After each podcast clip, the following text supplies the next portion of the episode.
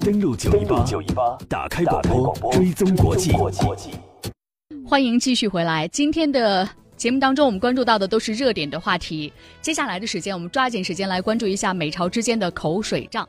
在昨天，我们介绍到，朝鲜方面表示呢，将会在八月中旬之前提交给最高领导人金正恩一份打击关岛的计划和方案。而我们看到呢，在这个消息出来之后呢，美国总统特朗普再次对朝鲜做出强硬的表态。特朗普称，哪怕朝鲜只是有攻击美国及其盟友的想法，朝鲜也应该为这种想法感到提心吊胆，因为他们从未想到过的情况会降临到他的头上。特朗普还说自己八号对朝鲜发出的警告可能措施还不够强硬，而在被问及美国是否会对朝鲜采取先发制人的军事。措施时，特朗普没有做出正面的回应。此前，美国国防部长詹姆斯·马蒂斯放出狠话，称朝方应该停止考虑任何导致其政权终结、人民遭到毁灭的行动。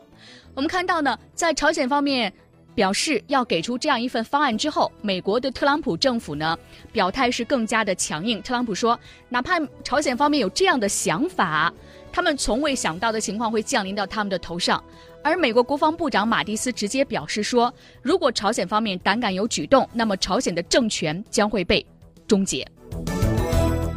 其实我们看到呢，韩国军方十号说，八月中旬完成关岛八围打击方案，并且上报朝鲜核武力总司令金正恩。这个消息呢出来之后，而且给出的方案特别的清晰，那几个国家都做了回应。比如说，日本方面，日本防卫大臣小野四五点十号表示，日本方面为拦截朝鲜的导弹做好了充分的准备，包括爱导爱国者反导系统在内的各种防御系统已经是准备就绪。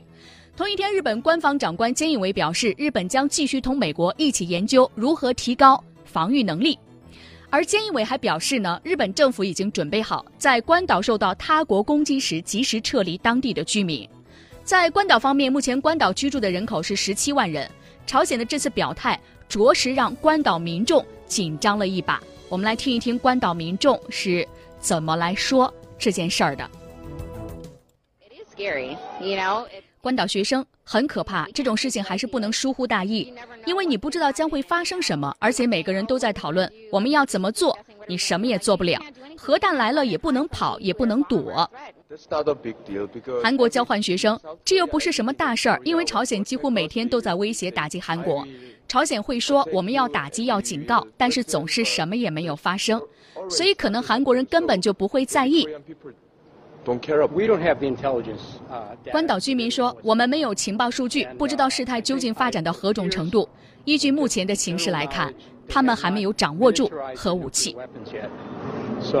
这是在关岛居住的十七万民众中受到采访，其中的几个对朝鲜此次表态他们的回应。有人说很可怕，有人说没事儿，他们常说，还有人说目前不知道该以什么样的态度，因为没有太多的情报。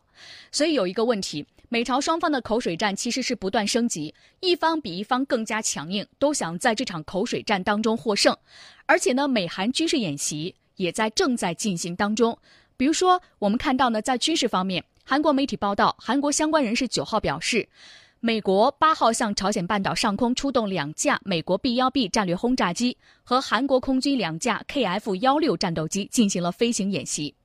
而我们看到呢，B 幺 B 战略轰炸机和 B 五十二 B 二并称为美国的三大战略轰炸机，最大飞行速度超过一点二马赫，最多搭载二十四枚两千磅级的 Mk 八四炸弹，八十四枚五百磅级的 Mk 八二炸弹，二十四枚两千磅级。GBU 三一炸弹，值得一提的是，B 幺 B 从关岛基地起飞两个小时之后，就可以抵达半岛参加作战，可以高速甩开战斗机，并且投掷大量的炸弹。因此，朝鲜呢对其亮相半岛感到非常的反感。所以我们看到呢，在这种情况下，双方未来开战的可能性究竟有多大呢？我们接下来就来听不同人的分析。美国全陆军军官认为，从目前迹象来看，美朝双方实际上真正开展的这个打仗的意愿并不强烈。美国有线电视新闻网分析称，美国军方都还没有任何开始部署的迹象，因此美方近期向朝鲜开战的意愿并不强烈。而美国前陆军军官马赫赫特林在接受采访时表示，如果美国对朝鲜开战，需要提前进行武器装备、人员的调任，还要提前从韩国撤出美国公民。美国的战舰、潜艇、空军轰炸机也必须转移到关岛之外的基地运作。这些准备工作至少需要数周的时间。韩国延世大学国际问题专家约翰·德勒里也认为，从朝鲜公布的信息来看，朝鲜不打算真正发起打击的行动。德勒里，朝鲜公布的打击信息非常的透明，这很奇怪。这些信息大多非常的精确，并且说了大概的时间，还包括导弹发射的轨迹、数量等等。这其实呢是想让美日韩知道，不要把这些威胁当成真正的打击行动。确实，我们看到呢，美军方面所公布的，他们会在八月中旬完成交给。最高领导人金正恩的关岛包围打击方案非常的清晰，其中是这样说的：朝鲜人民军战略军正在慎重考虑通过同时发射四枚火星十二型中远程。战略弹道导弹对关岛进行包围打击的方案，朝鲜发射的导弹将会通过日本的岛根县、广岛县、高知县上空飞行大约三千三百五十六点七公里，一千零六十五秒之后落到关岛周围三十到四十公里的水域。所以，我们看到公布如此清晰的作战方案，岂不是受对方以把柄吗？在这样的情况下，我们刚刚听到的这个分析是，朝鲜方面说。不要把这次威胁当成真正的打击行动，他其实在向对方递信号。而军事专家尹卓先生却认为说，美军的演习随时可能会转化成为实战。B-1B 战略轰炸机出现在半岛上空，其实非常值得警惕。我们来听一听。美军历来不搞虚的威慑，都是实的威慑。就是 B-1B，我如果需要威慑的时候，没有下令我。开火，我就是威慑。一旦下令我开火，同样的作战行动就是实战，所以它这两者是密不可分的。美军军事演习很可能就演化成实战，所以朝鲜紧张也在这个地方。他对美韩之间的大规模军演一直抗议，一直在紧张。不是说美韩演习就是演习啊，离战争还远着呢。他演习马上就能转为实战，他的实战的方案都是现成。好。我们再来听中国国际问题研究院亚太和全球战略研究所副所长苏晓辉女士认为，不排除美国会先发制人，应该说是非常可能的。我们会看到，美国呢针对朝核问题，它有多种的选项，有相对和平的选项，也有一些这种更加轻视倾向于军事性的这种选项。而军事性的选项中呢，有先发制人的打击，有外科手术式的打击，应该说有很多的这种备选的方案。所以从目前来看呢，应该说美国非常重视这样的一个方案。而关岛呢是一个关键的地点，我们看。看到近期的这个 B-1B 都是从关岛起飞的，关岛应该是相关相关方案的一个重要的实施地，而我们也会看到美国的这种频繁的动用 B-1B 等这一系列行为呢，也是向地区盟友释放出的一个非常清晰的信息，就是面对朝方的一些强硬的态度，美国呢在向盟友保证会向盟友提供安全的威胁，向自己的小伙伴们提供保护伞。好，刚刚我们听到的是几位带来的分析。有人认为说不可能，朝鲜方面公布如此清晰的方案，美日韩都知道了，接下来呢肯定会打赢他。其实是在向对方说，我没有真正的准备怎么样，你也不要对我怎么样。另外，我们看到也有分析表示说呢，尹卓先生就认为，B-1B 战略轰炸机频繁出现在半岛的上空，其实非常值得警惕，因为它随时呢就可以把这种威慑呢转化成实战。而我们看到呢，苏晓辉女士也认为，从战略上不排除美国会先发制人。那么现在其实有一个问题，我们来看朝鲜方面。朝鲜呢电视台呢在发表对美国总统特朗普的一些有针对性的言论的时候是非常的强硬。这次他公布的打击方案非常的详细，八月中旬完成方案，打击手段是四枚火星十二中远程战略弹道导弹，路线是经过日本的岛根县、广岛县、高知县，长度飞行大约三千三百五十六点七公里，一千零六十五秒之后，最终打击地是关岛周围三十到四十公里的。水域，那么朝鲜方面公布打击方案，真的是在向美国方面传递说“我不会真的打你”这样的信息吗？我们接下来来听一听分析，他有没有别的用意呢？美国问题专家滕建群先生认为，美国的目的，朝鲜的目的很明确，就是宣示军力和威慑美国。来听一下。这次金正恩宣布他这个呃向关岛发射导弹计划呢，确实让美国感到非常吃惊，因为在之前，呃，特朗普已经表态了，他的这个烈火和怒火一块儿这个对这个金正恩，但是呢，呃，我们看到朝鲜并没有做出任何的这个退步，相反呢，他提出这样一个甚至公布了这样一个这个射射击计划。那么我刚才感觉到两方面，一方面呢就是说，呃，把这个打击的目标列为关岛呢，实际上这个也是呃朝鲜发展它的这个导弹武器的一个重要的方面。另外一方面呢，过去的话，它这个导弹发射基本都在日本海，或者或者从在这个呃它东部往往这个日本海发射，或者是这个呃从它西部往日本海发射。那么这次调转方向，它要试验这个导弹的整个一个射程。这个到关岛的话，按照他们都统计的话，现在是这个三千四百三十公里，呃，基本上这个中程弹道导弹应该是可以把它给罩住的。所以呢，提供这样一个靶子，那么借这个由头来吓唬一下美国，同时呢，又把自己这种这个呃三千这公里以上的这个导弹进行一次试验。我觉得这个呢是金正比较 这个呃擅长的一些做。嗯，我们听完滕建平先生的分析，觉得这个分析非常的中肯。中国国际问题研究院亚太和全球战略研究所副所长苏晓辉女士认为，朝鲜要的其实。还是对话。其实我们看朝鲜释放出的各方面的信息，包括他强调这次他发射的是火箭而不是导弹，都有这种相对克制或者是有一些示弱的这样的一些信息。我们看，其实朝鲜一直在强调呢，自己是有权来和平的利用弹道导弹技术的，包括他此前呢也通过发射火箭的方式来发展自己的弹道导弹的技术。当然，这也同样是违反联合国安理会的相关的决议的。但是不管怎么样呢，火箭似乎听起来就比导弹呢更加和平。听起来呢是一个计划，这个计划是不是要最终的实施，还有很多的这种因素来影响。所以朝方目前提出的这个方案呢，更多的是展示一种威慑的能力。我正在发展相关的技术，使美国呢注意到他的一些关切，而最终呢，恐怕他要的还是对话。嗯。朝鲜方面目前国内它的军事打击能力如何？美国总统特朗普为何在最近两天又出现针对朝鲜的如此激烈和强硬的言论呢？未来朝鲜半岛局势会走向何方？我们进一段广告，广告之后继续来观察。登录九一八，九一八，打开广播，追踪国际。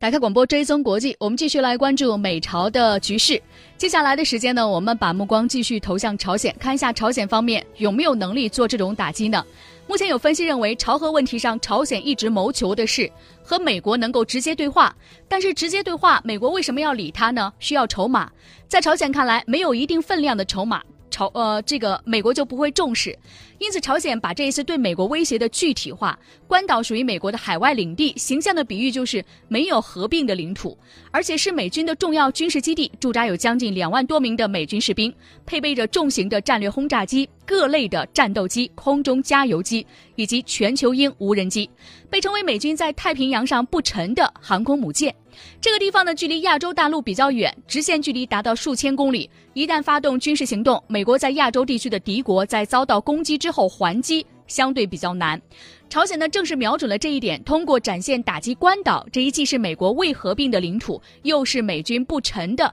航空母舰的能力，迫使美国正视朝鲜目前的实力，并且在对抗和谈判中做出选择。威胁美国本土一直被朝鲜认为是能够迫使美国坐下来谈判的有效的手段。其实呢，现在朝鲜所拥有的导弹类型呢，有火星五、火星六、火星七等等，而这一次朝鲜公布的打击关岛计划选用的是火星十二。火星十二被认为是介于新型的中程弹道导弹无水端，无水弹的射程是两千五到四千公里，与 ICBM 中间的类型。有推测认为，如果搭载大约五百公斤的弹头，从通常角度发射，可以飞行四千到六千公里。它和朝鲜持有的以往类型液体燃料发动机相比，功率呢大为增大。如果搭载多个引擎或用于多段式的导弹发射，射程可能会超过一万公里。而我们看到，按照目前朝鲜的导弹研发技术，朝鲜有没有能力完成它目前这样一份计划中的关岛打击方案呢？军事专家宋晓军先生他说，朝鲜的研发能力值得怀疑，但是呢，不能小觑。那个作战计划其实是言之有理的，因为是这样，在这个所谓火星十二，实际上，呃，当然美国也会把它叫 KN 十七，从今年四月十五号太阳节第一次在阅兵亮相。朝鲜在四月到五月十四号一共进行过四四次试射，第四次，也就是五月十四号这一次，它的飞行时间超过了刚才朝鲜说的那个一千六百多秒。当时飞的是一千八百秒，射高是两千一百一十一公里，那么射远呢是七百七百八十七公里。它为了防止这个打到日本的那个附近的，这领海里，这样的话从这个推算把它拉直了，把这个高抛弹道拉直了，是三千七百公里。那么根据这个导弹的状况看呢，它比原来无水端呢，应该说呃要加了四个助推器，呃同时呢，按照这个高调弹道的测试呢，它呃这个弹头这个重返大气层大概应该是五点二公里每秒，也就是说它的防热测试可以通过无线电遥测的信号传回来一部分，也就是弹头。呃，六百五十公斤的载荷弹头，理论上讲可可以装一个小型核弹头，没有问题。那么从这个他之前说的，而且第一次说，金正恩第一次说要打关岛是在二零一三年，说我们计划对关岛实施打击，也就是他四年前向国内或者说向外界交了他的一个答卷，就是说我四年前说要打关岛，现在所有的试验你们可以看，当然还有火星十四七月七月份。试射两次成功，那飞行距离就更远了。当然，它可以压低弹道打关岛，但是问题是它现在的弹头是不是像八月八号《华盛顿邮报》透露出来的有六十个已经可以小型化装在任何导弹上的核弹头了？如果有，那对美国的威胁确实是实实在在的。登录九一八九一八，打开广播，追踪国际。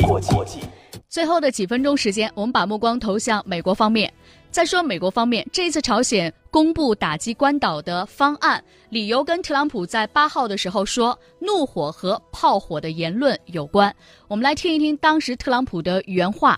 那么在八号的时候呢，呃，特朗普说朝鲜最好不要发出任何挑衅，否则他们遭遇此前从未遇过的打击和怒火。这是特朗普呢在一次活动当中说的。当时呢，他是前往开启自己十七天的度假的时候，是脱口而出的，事先没有和他的高级顾问班子协商。一些美国议员就批评特朗普，他的言论会激化矛盾，无助于解决朝鲜半岛的核岛问题。比如说，美国国会参议院少数党领袖查克·舒默说：“莽撞的叫嚣并非是确保美国安全的方法。”参议院情报委员会首席民主党议员说。眼下朝鲜半岛局势需要外交方案解决，而不是武力威胁。另外一位民主党参议员也表示说，应该和其他国家一起用全面的外交策略来解决问题。而说这句话呢，就是之前参加美国大选的桑德斯。而我们知道呢，美国总统特朗普和美国的国防部长蒂勒斯的话都非常的强，呃，马蒂斯的话都非常的强硬。但是美国国务卿蒂勒森在九号的时候，因为他刚刚去关岛，然后呢，他在谈及这个事儿的时候说呀，呃，美国人可以安稳的入睡，不用担心近年来美朝的激烈的言论的交锋。特朗普只是向朝方发出强有力的信息，因为朝鲜领导人似乎不懂外交辞令，这个表达似乎在给紧张的局势降温。但是也有分析认为呢，蒂勒森他并不是美国的特朗普政府或者说特朗普内阁在对朝鲜的政策当中一个非常有力的起决定性的人物，所以呢，他的言论可能不代表什么，只是为了安抚关岛的民众而已。美国智库机构的传统基金会的专家，曾经在特朗普过渡团队担任过外交。政策顾问的詹姆斯·卡拉法诺认为，特朗普、马蒂斯和蒂勒森的表态分别针对不同的听众。作为总统，特朗普的言论针对美国政府；马蒂斯所说的朝方应当停止考虑任何导致其终结政权、人民遭毁灭的行动，针对的是美国军队；而蒂勒森的对象是外交部门。所以说，有分析认为，这表明了特朗普团队对朝政策的不统一性。而我们看到呢，目前美军在关岛的反导系统是否严密，成为了大家关注的焦点。如果说朝鲜方面一旦真的发动相关的一些打击的话，那么美国在关岛的反导体系是否有严密的能够完全拦截住朝鲜发射的导弹呢？不管美国特朗普政府内阁内对朝政策的口风是否一致，也不管任何别的，那现在在实力较高下的情况下，美国方面有没有这个能力呢？美国问题专家滕建群先生表示，如果朝鲜真的有此举动，全部拦截，美国方面有难度。呃，目前来说挺难的，因为我们知道它这个反导，它不单单是部署在关岛上的一些这个反导系统，因为我们现在看到它二十四这个枚反导，包括这个萨德系统这个导弹的话，应该是这个对这个中高端的。就末端的这个中高端这一段呢，应该是有一定的防御能力，但是你要百分之百的给它全拦住，这个呢可能性不是很大。那么从美国来说的话，这么多年冷战结束以后，一直在这个西太平洋构筑一个导弹防御链，它不单单是在部署在关岛上的一些这个导弹拦截器，更多的还有这个天基的，比如说这个预这个警戒雷达，只要这个朝鲜一发射呢，它马上就可以给抓住。另外，在日本的一些这个雷达关通设施呢，也会这个投入使用，所以还加上它这个海基的一些，比如宙斯阵系统，这个装置这个标三导弹的话，对于这个来袭这个，特别是来自这个呃朝鲜导弹，它有一定打击能力。但是呢，这个应该说导弹拦截自古以来都是子弹打子弹的这样一个这个技术，而且呢。美国现在要求是动能拦截，就是拦上之后还不能把弹头给打爆了，打爆了以后，这如果在自己头上打爆了以后，那等于没有拦截，它可以通过的撞击的这种手段来进行这种拦截，那么撞下来之后还不能爆炸，所以这个就是相当的高。目前来说的话，美国的这个拦截概率的话，基本上一半一半，一半能成功，一半不成功。所以如果说拦截这个朝鲜导弹的话，我觉得关岛这个区域的话，应该是有一定的难度。嗯，如果美朝之间现在不可能会打仗，只是口水仗，那么半岛局势未来将会如何呢？苏小慧女士认为，军备竞赛会升级，陷入施压反施压的死循环。应应该说，目前呢，我们比较担心的就是半岛可能会陷入新一轮的这种紧张的升级，新一轮的恶性循环。从以往的经验来看呢，一般是联合国安理会通过相关的决议之后，朝鲜会采取一些方式来展示他的不满，以非常强硬的态度，在言语和行动上都会有。然后此后呢，美韩也会做出回应。而此次的的时间点呢，我们会看到，以至自由卫士这一次演习，恰恰可能会做出对朝鲜的。回应，而从目前的信息来看呢，这一次演习它的规模不会缩小，所以会再一次刺激半岛的局势的发展。而此后呢，朝方还会通过其他的方式再一次回应美韩的这样的一次军演。而这样一次方式是什么样的方式？从目前来看，仍然有很多不确定性。但是呢，这种相互之间矛盾升级、不信任感升级，必然会使半岛的局势面临着很多的不确定的因素。好，那么今天的节目到这里呢，和朋友们说再见。稍后的十三点到十四点，我们继续来关注其他方面的国际时事。